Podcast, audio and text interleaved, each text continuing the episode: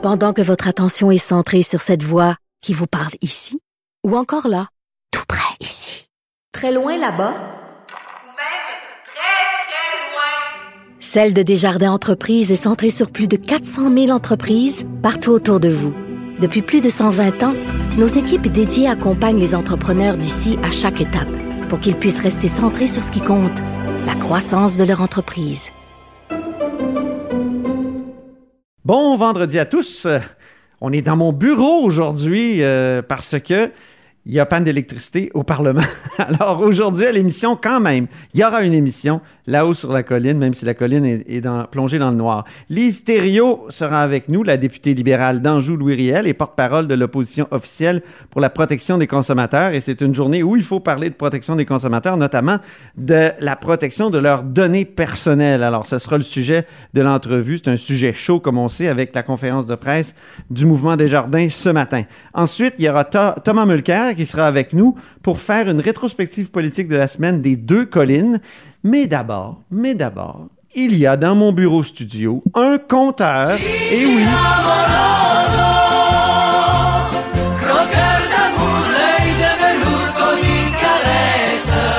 bonjour Jean-François Gibault. Bien, bonjour Antoine. notre compteur et accessoirement directeur de la recherche à, à QMI.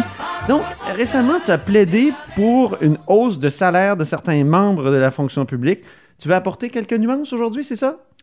Non, je ne vais pas apporter de nuance. En fait, ce qui se passe, c'est que euh, j'ai exprimé le fait qu'on a une occasion particulière, pratiquement une première euh, dans l'histoire du Québec, pour faire des, correctifs importants qui touchent le réseau de la santé puis de l'éducation, parce que en ce moment, on a des surplus budgétaires inégalés et on a une conjoncture économique aussi inégalée. Donc, quand on fait des grandes réformes dans les réseaux, ça prend beaucoup de moyens pour les réussir. Et si on ne le fait pas maintenant, ben, euh, je vois pas quand est-ce qu'on aura une meilleure occasion. Et nécessairement, ça passe beaucoup, beaucoup par la rémunération de ces employés-là. Maintenant, le problème, c'est que souvent, on n'est pas capable de euh, valoriser certaines professions et il faut donner la même augmentation un peu à tout le monde. Et quand on tombe dans ce Oui, piège souvent quand il y a un front commun. quand il y a un Quand front, il y a un front commun, commun, tout le monde demande à peu près la même. Ben, tout le monde demande la même chose. Il y a toujours les policiers qui s'en sortent de leur côté. les policiers puis les juges, les là, juges s'en sortent de leur côté. Oui. Mais grosso modo, souvent, il y a un front commun. Tout le monde s'entend sur, bon, un certain... Mais là, il n'y a pas de front commun. Alors, peut-être qu'il y a une occasion pour faire des, des correctifs euh, salariaux chez les, dans le domaine de la santé et de l'éducation, puis euh, de laisser les autres... euh, finalement avec des, des, des, des hausses euh, égales, mais, mais moins égales que les autres. Ben absolument. Euh, Puis c'est un gros défi parce que euh, des enseignants au euh, préscolaire, primaire, secondaire, il y en a grosso modo 65 000. Donc, c'est déjà beaucoup de monde. Oui. Mais il y a aussi des enseignants au niveau collégial. Il y a des, ense- des enseignants qui sont au niveau professionnel. Il y en a beaucoup. Et là, la question, c'est de dire, ben, si on n'est pas capable de cibler seulement ceux qui sont dans les classes de nos enfants, ben, la facture n'est pas la même, évidemment. Et euh, la semaine passée, il y avait... Qu'est-ce que tu veux dire cibler euh, Ben, ceux qui sont dans les classes de nos C'est-à-dire, enfants? par exemple, et la CAQ et le Parti libéral promettant en élection euh, d'augmenter les conditions de travail des enseignants qui débutent, donc les finissants universitaires. Alors, eux, ils ont des échelons, ils progressent d'une année à l'autre. Et là, ils ont dit, on va couper les premiers échelons et les enseignants vont commencer à un échelon plus élevé dès le départ. Donc, ils vont commencer avec un meilleur salaire. Bon. Et là, ça, c'est intéressant. ben oui. Sauf que ça touche un enseignant sur quatre. Sauf que, évidemment, les, les- les trois autres enseignants qui sont pas visés, Oui. ils voudront pas se contenter de zéro. Et de la même façon. Surtout que ça fait des années qu'ils ont des augmentations de misère. là. Ben absolument. Dire, là. Des, des- qui sont à peine à l'inflation, voire même pas.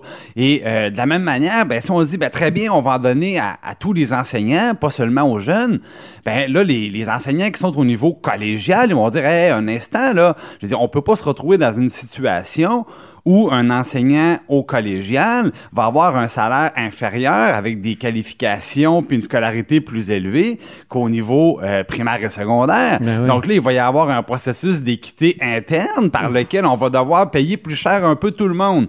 Et là, le problème, c'est que là, les factures augmentent. Et je regardais dans les documents du Conseil du Trésor, c'est 80 000 enseignants au total.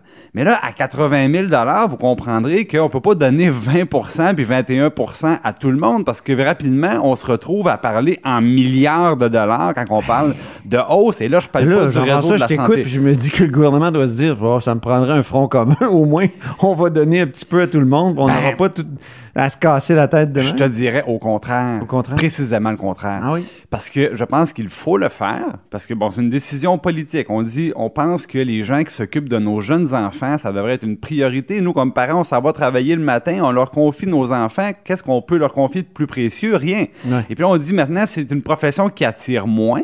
Puis il y a des gens là-dedans, on a l'impression que les meilleurs, des fois, ben, ils, ils se tournent vers d'autres euh, professions plus payantes.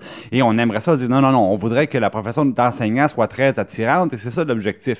Mais il va falloir justement résister à la tentation de faire euh, ce qu'on appelle dans, dans- dans le jargon du paramétrique, c'est-à-dire donner la même chose à tout le monde. Et euh, je pense qu'il y a des catégories d'employés, par exemple, si je m'en vais du côté de la santé, des préposés aux bénéficiaires. On- Oui. On, a une population vieillissante euh, et euh, ça prend la vocation pour aller s'en occuper dans les foyers de personnes âgées, dans les CHSLD. On sait c'est des gens Mais qui ça ont- prend un bon salaire aussi. ça, mérite avoir- un bon salaire. ben, en ce moment, là, Ouais. c'est des gens qui ont des La conditions de vocation. travail à peine au-dessus du salaire minimum. Puis là, on se dit, ben, peut-être qu'on devrait valoriser cette profession-là parce que tantôt, on va en avoir encore plus des personnes âgées. Ben, Antoine, euh, je, je- j'étais un petit peu abasourdi. Oui. D'entendre les représentants de la CSN dans les derniers jours venir à l'Assemblée nationale. Ah, t'étais en colère même. ah oui, pour dire, là, là, nous, on en représente des préposés aux bénéficiaires. Et savez-vous quoi? On leur demande d'être solidaires avec le reste des syndiqués CSN et de ne pas accepter d'augmentation de salaire qui serait plus importante que les autres. Mais moi, je ça, c'est quand ils ont déposé leur, Eh, euh, les, les demande. demandes syndicales. Je, je trouve ça inacceptable. Ils, ils- ils prennent, ils prennent, dans le fond, les préposés aux bénéficiaires en otage. C'est carrément ça. C'est ça. Puis ils disent, dans le fond, on va se servir de vous en disant, ben, si vous voulez en donner plus aux préposés, vous allez devoir payer pour tout le monde. Et le résultat net, c'est qu'ils vont y avoir des grenailles. Mm-hmm. Où il va y avoir quelques dollars de plus qui ne fera pas une différence. Pourquoi? Parce qu'au lieu de concentrer l'argent dans les mains de, de, de, de, de ceux qui font la différence pour nos personnes âgées, ben on va diffuser ça un petit peu partout à travers tous les corps d'emploi. Puis on, on va pas changer l'ordre on va pas changer l'ordre des choses. Parce que du côté de la santé, je regardais ça, là, le- le- la facture est tellement élevée qu'en ce moment, le personnel infirmier, c'est 16 milliards de dollars de rémunération. Alors, vous comprenez que si on s'en va dans les hausses de 20% pour tout le monde, ben rapidement, ça va être du 2 puis du 3 Il y a milliards. des, infirmières qui ont demandé 21 sur 3 Voilà. ans. Là. Sauf qu'on ne veut pas donner des augmentations de salaire aux gens qui font de l'administration dans les hôpitaux nécessairement, aux gens qui font, bon, je ne vais pas nommer tout le monde parce que mon but, c'est pas de dénigrer les autres. Mais non. C'est de dire que. Mais c'est si- ça qui est difficile. Voilà, C'est ben, ça c'est qu'il qui- faut briser le, le vieux carcan de la négociation syndicale où, dans le fond, ils disent ben nous, on se tient les coudes, c'est tout le monde ensemble, tout le monde égal. C'est un autre défi herculéen, de la CAQ. mais je Ouais. pense que, euh, comme dans d'autres dossiers, ils sont en début de mandat, ils ont l'appui de la population là-dessus. Ben, c'est un, appui qui ne va pas durer toujours, alors c'est l'occasion. Je tiens à dire, cher compteur, que la lumière est revenue. On était en panne d'électricité au début. La lumière est revenue pendant ta chronique et c'est un signe. Bon, ça doit être la un signe. lumière fut- la lumière jaillit dans, dans la chronique du compteur. Je suis touché, Antoine. Merci. Merci beaucoup.